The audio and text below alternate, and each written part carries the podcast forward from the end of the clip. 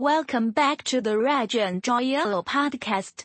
As we left episode 7, we selected the highlights from the recent Bitcoin 2022 conference, which was held in April 6th through 9th in Miami.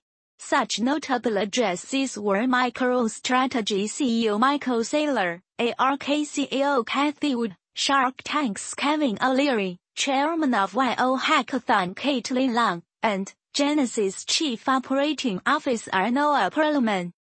By the way, if you are enjoying the podcasts, don't forget to smash like button and subscribe to our channel. This eighth episode is about carbon credits and crypto, this first of a three-part series, where we look at the rapid and strategic developments in the emerging cryptocurrency niche of mandatory carbon offsets applied to the blockchain. Mark Cuban has been an early investor in this space and has committed to regular purchases of carbon credits in the open market. This has been said to be one of the most significant growth opportunities over the next decade. One seasoned investor put the segment as being, right now, where Bitcoin was a decade ago, with regard to the outstanding and lucrative growth opportunities ahead of us. To the relative obscurity of this topic to so much of the general public, we will divide this series into three parts that this part will describe the subject of carbon credit. Stock part B in episode 9 will describe the subject of carbon neutrality. Part C in episode 10 will describe the international carbon markets and that relationship to the cryptocurrency blockchain. And Although a lot of recent focus this year has been on the so-called Bitcoin or a crypto winter, we'll place a deep dive into that topic in a future podcast. At the present time, much of the overhang of intermarket asset allocations and rebalancing, potential legislation and likely regulations on cryptocurrency is yet to be settled. As this further develops, will have a more significant contribution to make in a way that offers greater guidance and directions for your informed decision making.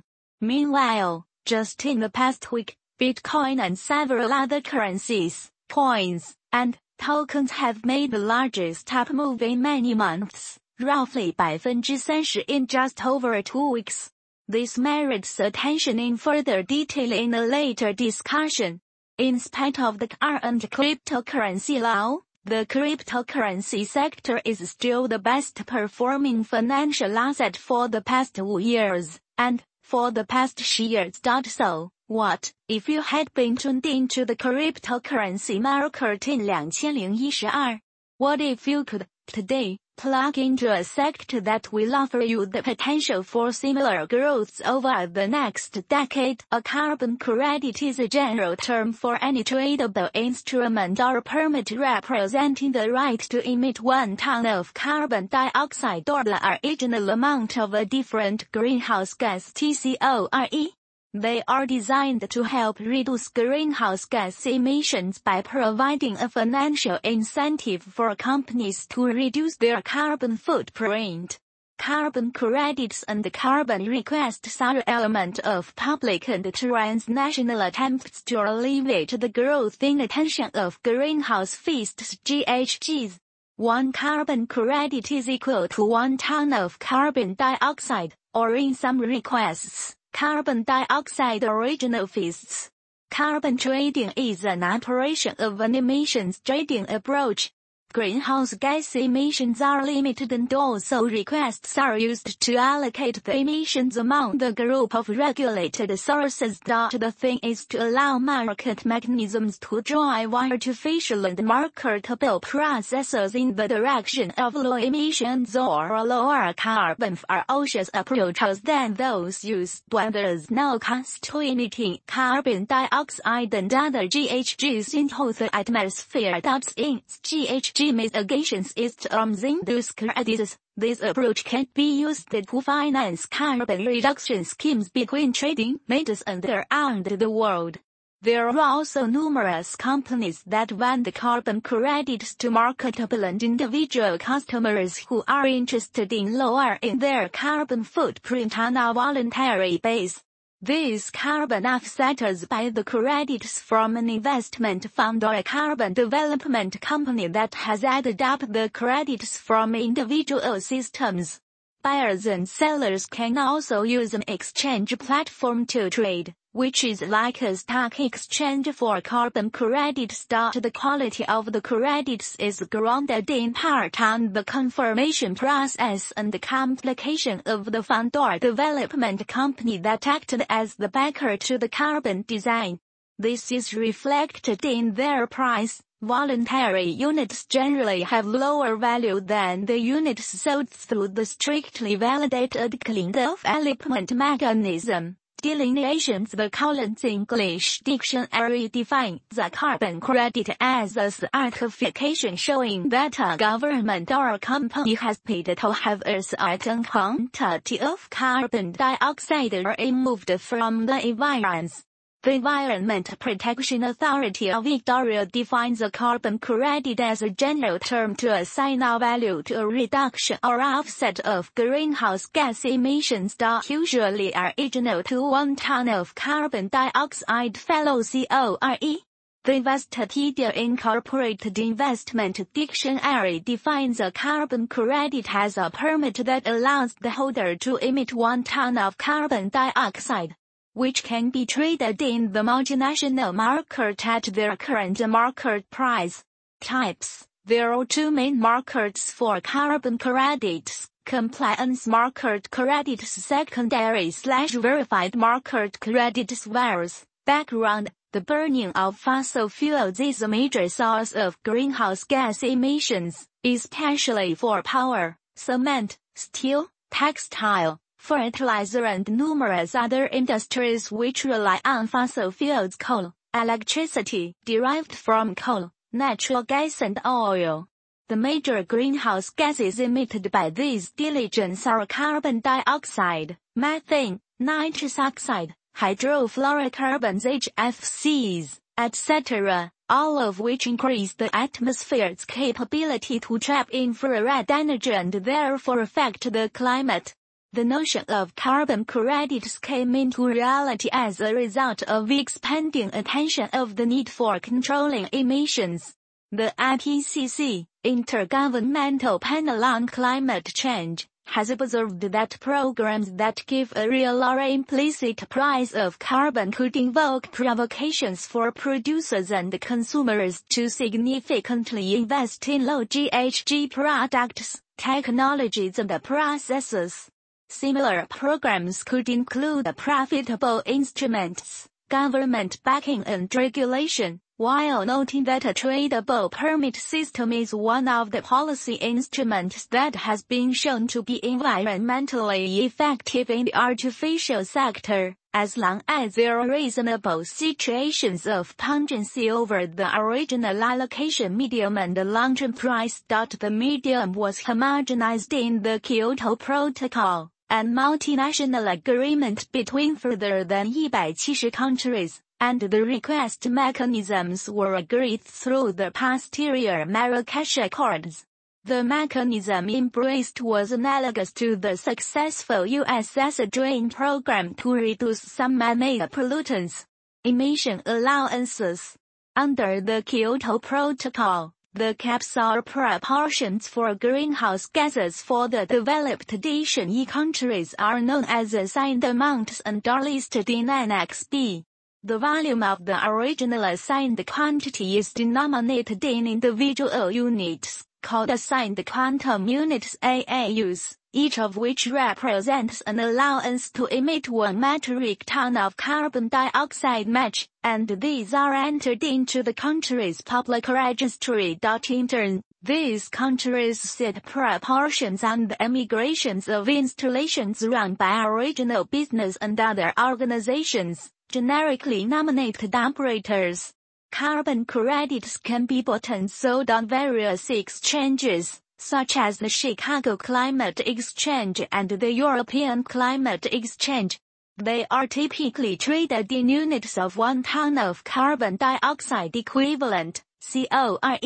There are several types of carbon credits, including compliance credits. These credits are used by companies and governments to meet their greenhouse gas reduction targets under cap and trade system voluntary credits. These credits are purchased by individuals or companies who want to offset their own greenhouse gas emissions, but are not required to do so by law project-based credits. These credits are generated by projects that reduce or remove greenhouse gases from the atmosphere, such as renewable energy projects or afforestation, tree planting, Project's carbon credits have been controversial, with some arguing that they are an effective way to reduce greenhouse gas emissions and combat climate change, while others claim that they are open to abuse and may not always result in real emissions reductions. The major greenhouse gases emitted by these industries are carbon dioxide, methane, nitrous oxide, hydrofluorocarbons, HFCs, etc., all of which increase the atmosphere's ability to trap infrared energy and thus affect the climate. The concept of carbon credits came into existence as a result of increasing awareness of the need for controlling emissions. The IPCC, Intergovernmental Panel on Climate Change, has observed that Policies that provide a real or implicit price of carbon could create incentives for producers and consumers to significantly invest in low GHG products, technologies and processes. Such policies could include economic instruments, government funding and regulation, while noting that a tradable permit system is one of the policy instruments that has been shown to be environmentally effective in the industrial sector, as long as there are reasonable levels of predictability over the initial allocation mechanism and the long-term price. The mechanism was formalized in the Kyoto Protocol, an international agreement between more than 170 countries, and the market mechanisms were agreed through the subsequent Marrakesh Accords. The mechanism adopted was similar to the successful U.S. acid rain program to reduce some industrial pollutants. Emission allowances. Under the Kyoto Protocol, the caps or quotas for greenhouse gases for the developed Annex E countries are known as assigned amounts and are listed in Annex B. The quantity of the initial assigned amount is denominated in individual units, called assigned amount units, AAUs, each of which represents an allowance to emit 1 metric ton of carbon dioxide equivalent, and these are entered into the country's national registry. In turn, these countries set quotas on the emissions of installations run by local business and other organizations generically termed operators. Countries manage this through their national registries, which are required to be validated and monitored for compliance by the UNFCCC. Each operator has an allowance of credits, where each unit gives the owner the right to emit one metric ton of carbon dioxide or other equivalent greenhouse gas. Operators that have not used up their quotas can sell their unused allowances as carbon credits, while businesses that are about to exceed their quotas can buy the extra allowances as credits, privately or on the open market. As demand for energy grows over time, the total emissions must still stay within the cap but it allows industry some flexibility and predictability in its planning to accommodate this. By permitting allowances to be bought and sold, an operator can seek out the most cost-effective way of reducing its emissions, either by investing in cleaner machinery and practices or by purchasing emissions from another operator who already has excess capacity. Since 2005, the Kyoto mechanism has been adopted for COR trading by all the countries within the European Union under its European Trading Scheme EU ETS, with the European Commission as its validating authority. From 2008, EU participants must link with the other developed countries who ratified Annex I of the protocol, and trade the six most significant anthropogenic greenhouse gases. In the United States, which has not ratified Kyoto, and Australia, whose ratification came into force in March 2008, similar schemes are being considered. Kyoto's flexible mechanisms or tradable credit can be an emissions allowance or an assigned amount unit which was originally allocated or auctioned by the national administrators of a Kyoto-compliant cap-and-trade scheme, or it can be an offset of emissions. Such offsetting and mitigating activities can occur in any developing country which has ratified the Kyoto Protocol and has a national agreement in place to validate its carbon project through one of the UNFCCC's approved mechanisms. Once approved, these units are termed Certified Emission Reductions, or CERs. The protocol allows these projects to be constructed and credited in advance of the Kyoto trading period. The Kyoto Protocol provides for three mechanisms that enable countries or operators in developed countries to acquire greenhouse gas reduction credits under joint implementation. G. A developed country with relatively high costs of domestic greenhouse reduction would set up a project in another developed country. Under the Clean Development Mechanism, CDM, a developed country can sponsor a greenhouse gas reduction project in a developing country where the cost of greenhouse gas reduction project activities is usually much lower, but the atmospheric effect is globally equivalent.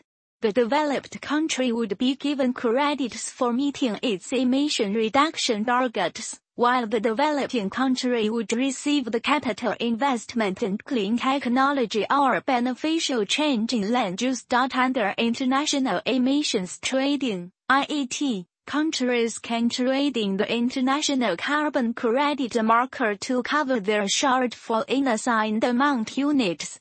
Countries with surplus units can sell them to countries that are exceeding their emission targets under Annex B of the Kyoto Protocol. These carbon projects can be created by a national government or by an operator within the country. In reality, most of the transactions are not performed by national governments directly, but by operators who have been set quotas by their country emission markets for trading purposes. One allowance also is considered equivalent to one metric ton of COR emissions. These allowances can be sold privately or in the international market at the prevailing market price. These trade and settle internationally and hence allow allowances to be transferred between countries. Each international transfer is validated by the UNFCCC. Each transfer of ownership within the European Union is additionally validated by the European Commission. Climate exchanges have been established to provide a spot market in allowances as well as futures and options market to help discover a market price and maintain liquidity. Carbon prices are normally quoted in euros per ton of carbon dioxide or its equivalent, CORE. Other greenhouse gases can also be traded, but are quoted as standard multiples of carbon dioxide with respect to their global warming potential.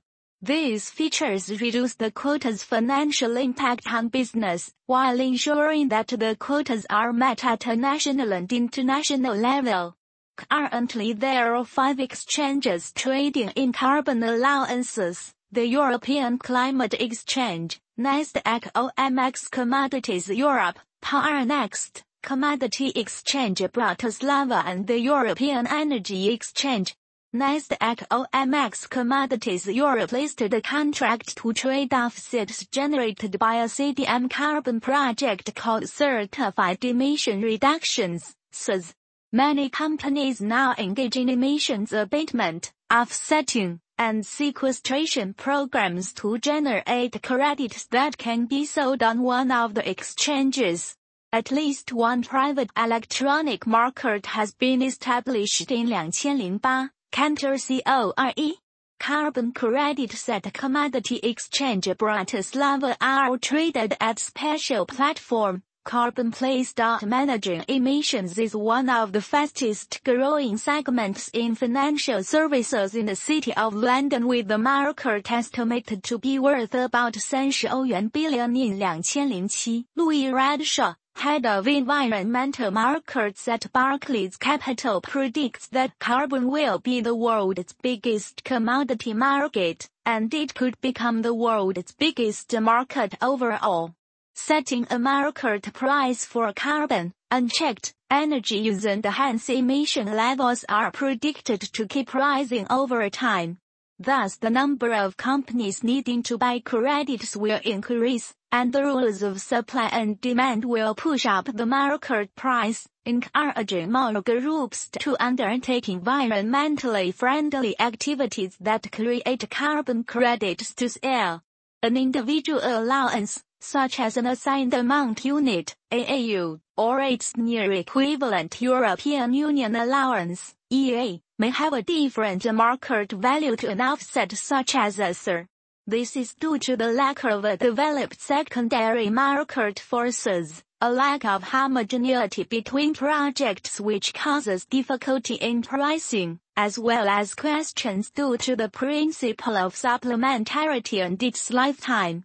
Additionally, offsets generated by a carbon project under the clean development mechanism are potentially limited in value because operators in EU ETS are restricted as to what percentage of their allowance can be met through these flexible mechanisms. Yale University economics professor William Nordhaus argues that the price of carbon needs to be high enough to motivate the changes in behavior and changes in economic production systems necessary to effectively limit emissions of greenhouse gases.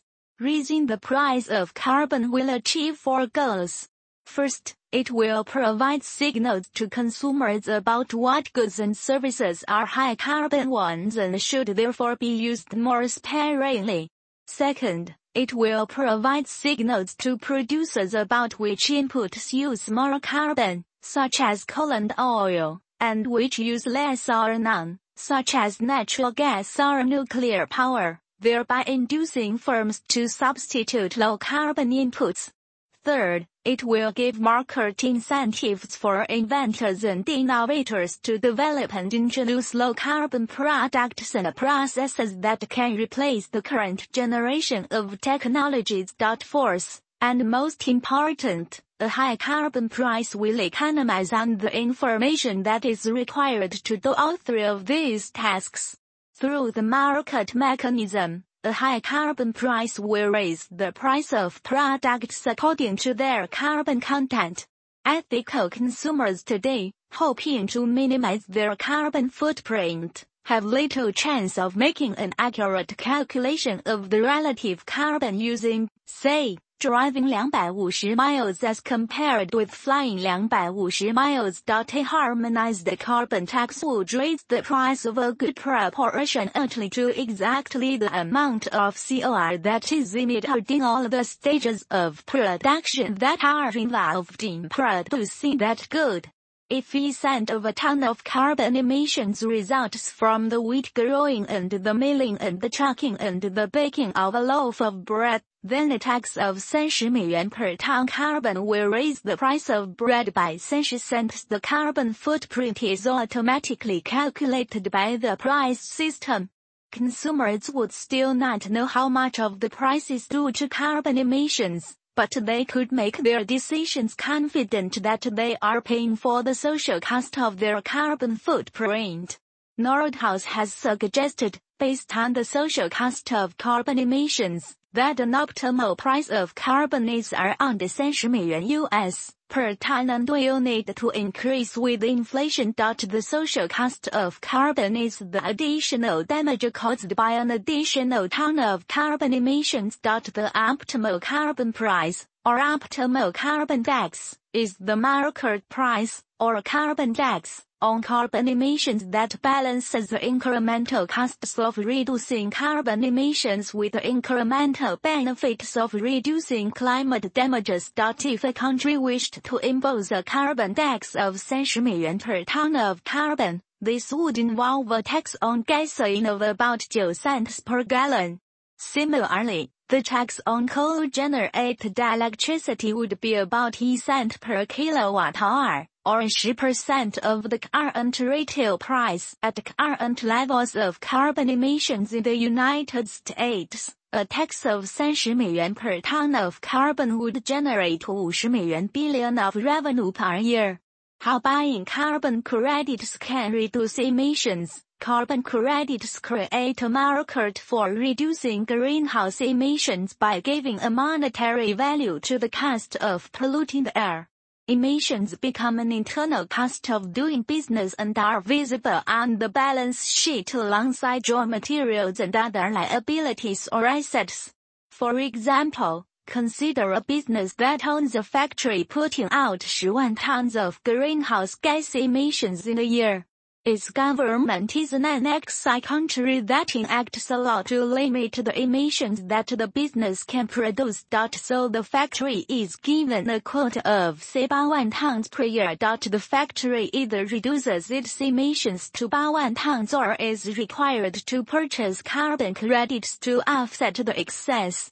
After casting up alternatives the business may decide that it is uneconomical or infeasible to invest in new machinery for that year.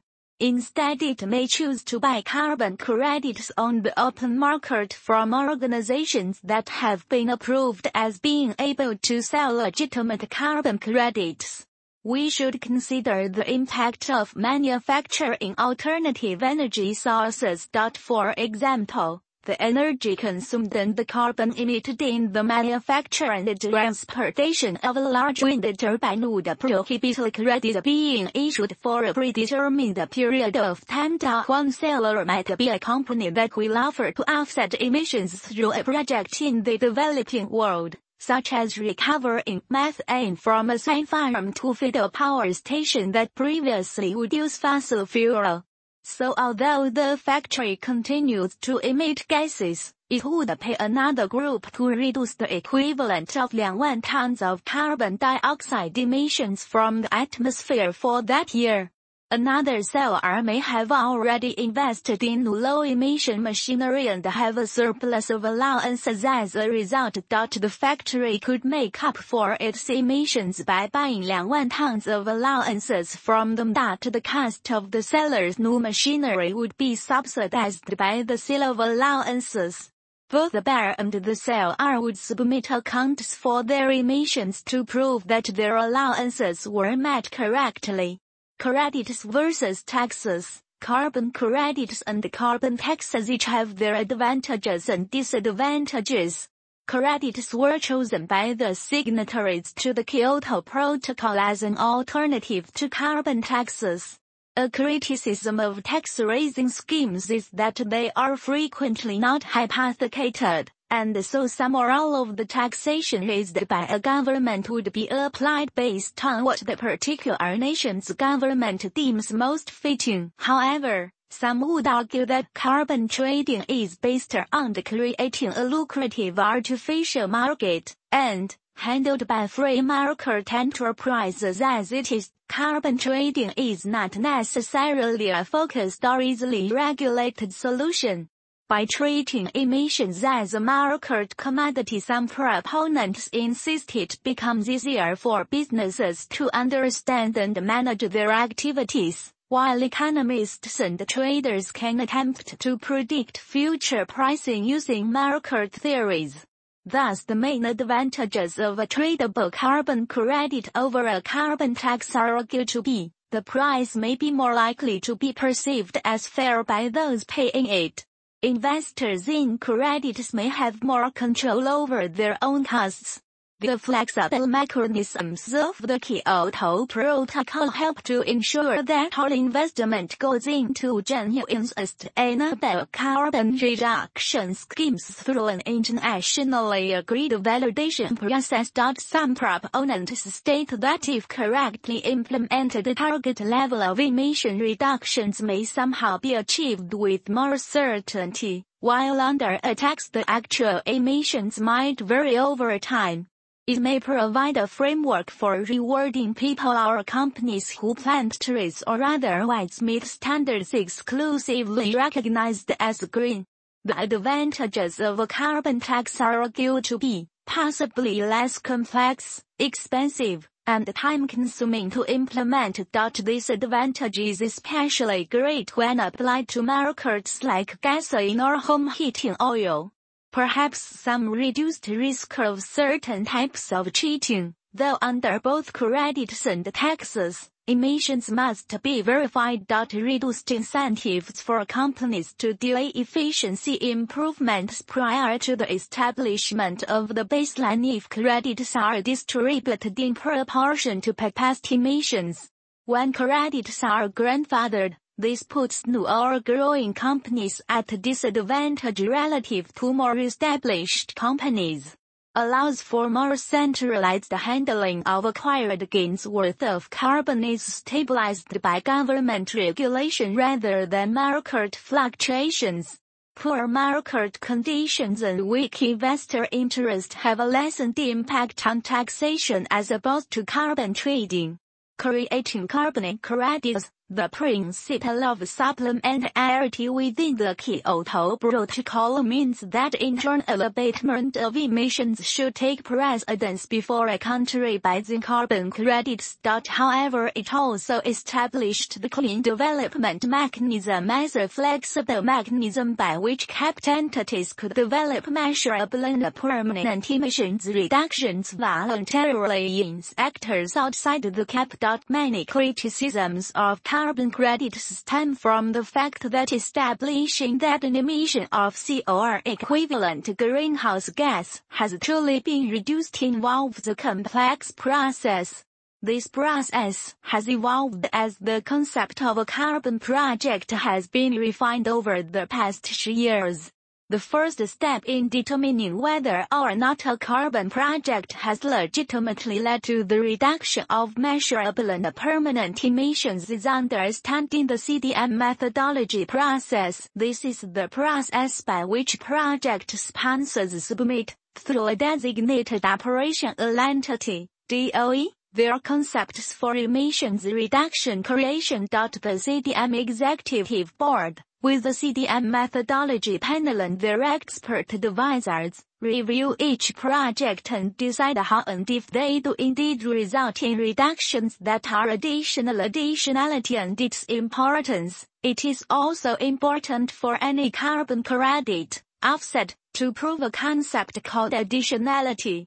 The concept of additionality addresses the question of whether the project would have happened in the absence of an intervention in the form of the price signal of carbon credits. Only projects with emissions below their baseline level, defined as emissions under a scenario without this price signal, holding all other factors constant, represent a net environmental benefit. Carbon projects that yield strong financial returns even in the absence of revenue from carbon credits, or that are compelled by regulations, or that represent common practice in an industry, are usually not considered additional. A full determination of additionality requires a careful investigation of proposed carbon offset projects. It is generally agreed that voluntary carbon offset projects must demonstrate additionality to ensure the legitimacy of the environmental stewardship claims resulting from the retirement of carbon credits, offsets, criticisms the Kyoto mechanism is the only internationally agreed mechanism for regulating carbon credit activities, and, crucially, includes checks for additionality and overall effectiveness. Its supporting organization, the UNFCCC, is the only organization with a global mandate on the overall effectiveness of emission control systems, although enforcement of decisions relies on national cooperation. The Kyoto trading period only applies for five years between 2008 and 2012. The First phase of the EU ETS system started before then, and is expected to continue in a third phase afterwards, and may coordinate with whatever is internationally agreed at but there is general uncertainty as to what will be agreed in post-Kyoto Protocol negotiations on greenhouse gas emissions. As business investment often operates over decades, this adds risk and uncertainty to their plans. As several countries responsible for a large proportion of global emissions, notably USA, India, China, have avoided mandatory caps. This also means that businesses in capped countries may perceive themselves to be working at a competitive disadvantage against those in uncapped countries as they are now paying for their carbon costs directly. A key concept behind the cap and trade system is that national quotas should be chosen to represent genuine and meaningful reductions in national output of emissions. Not only does this ensure that overall emissions are reduced but also that the costs of emissions trading are carried fairly across all parties to the trading system. However, Governments of capped countries may seek to unilaterally weaken their commitments, as evidenced by the 2006 and 2007 national allocation plans for several countries in the EU ETS, which were submitted late and then were initially rejected by the European Commission for being too lax. A question has been raised over the grandfathering of allowances. Countries within the EU ETS have granted their incumbent businesses most or all of their allowances for free. This can sometimes be perceived as a protectionist obstacle to new entrants into their markets. There have also been accusations of power generators getting a windfall profit by passing on these emissions charges to their customers. As the EU ETS moves into its second phase and joins up with Kyoto, it seems likely that these problems will be reduced as more allowances will be auctioned. Some sources shows that UK financial service wins a lot from carbon credit trade. The profit is evident if one check the statistics. London has secured dominance on the global carbon trading market, with net value 64美元 BNA 2007, according to the report by International Financial Services London. London controlled about 90% of the exchange market, carbon credit versus money. In 2007, London-based companies made about 59% of the purchases of carbon credits issued by the UN. And some of the carbon credits system creators are from UK. For example, The Economist, former senior vice president of the World Bank and government economic advisor in the United Kingdom Nicholas Stern, Baron Stern of Brentford who has founded the consultancy trading agency the Carbon Rating Agency, CRA, on the Isle of Man, controlled by Firm Idea Global Group there Stern was a vice chairman at that time, for carbon credit evaluation and firms rating and making money on that. Here are some key arguments for and against carbon credits as well as some relevant counter-arguments arguments for carbon credits. Carbon credits provide a financial incentive for companies to reduce their greenhouse gas emissions. By creating a market for carbon, companies are able to buy and sell credits based on their emissions, which, can encourage them to invest in cleaner technologies and practices. Carbon credits can help countries and companies meet their greenhouse gas reduction targets. By buying credits, countries and companies can offset their emissions and demonstrate their commitment to fighting climate change. Carbon credits can support the development of clean energy projects. The sale of carbon credits can provide funding for renewable energy projects, such as wind farms and solar power plants, which can help reduce reliance on fossil fuels. Arguments against carbon credits Carbon credits may not always result in real emissions reductions. Some critics argue that companies may be able to purchase credits rather than actually reducing their emissions, leading to air credits that do not result in any actual reduction in greenhouse gases. Carbon credits may be open to abuse, there have been instances of fraud and corruption in the carbon credit market, with some companies claiming credits for projects that do not actually result in emissions reductions. Carbon credits may not be the most cost-effective way to reduce emissions. Some argue that direct regulation or taxation of emissions may be more effective at reducing greenhouse gases. Fraud allegation in 2019, a fraud trial began. Eight men were accused of 1英镑 M carbon credit fraud at Southwark Crown Court in England. It was alleged that the fraud had been perpetrated on members of the public who were persuaded to make investments, including the purchase of carbon credits, which were effectively worthless. The trial collapsed because the judge ruled that the prosecution's expert witness did not have any relevant qualifications. Event abusement ensure that only real emissions reductions are recognized.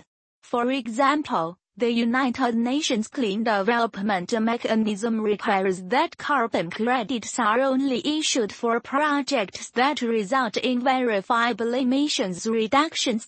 Carbon credits can be part of a broader approach to reducing greenhouse gas emissions, alongside other measures such as regulation and taxation. In our next podcast, Carbon Neutrality and Crypto, Episode 9, we look at the state of net zero carbon dioxide emissions.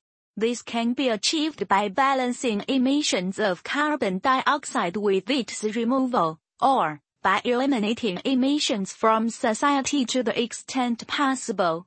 Is this enormous market toward this goal of purchasing their way to carbon neutrality by multinational commercial organizations? Which offers such substantial investment opportunities to those who are able to identify the profitable elements that will make carbon neutrality a reality. So be sure to catch us next time for Region Joyo Perspectives podcast on the economy, cryptocurrency, history, and business.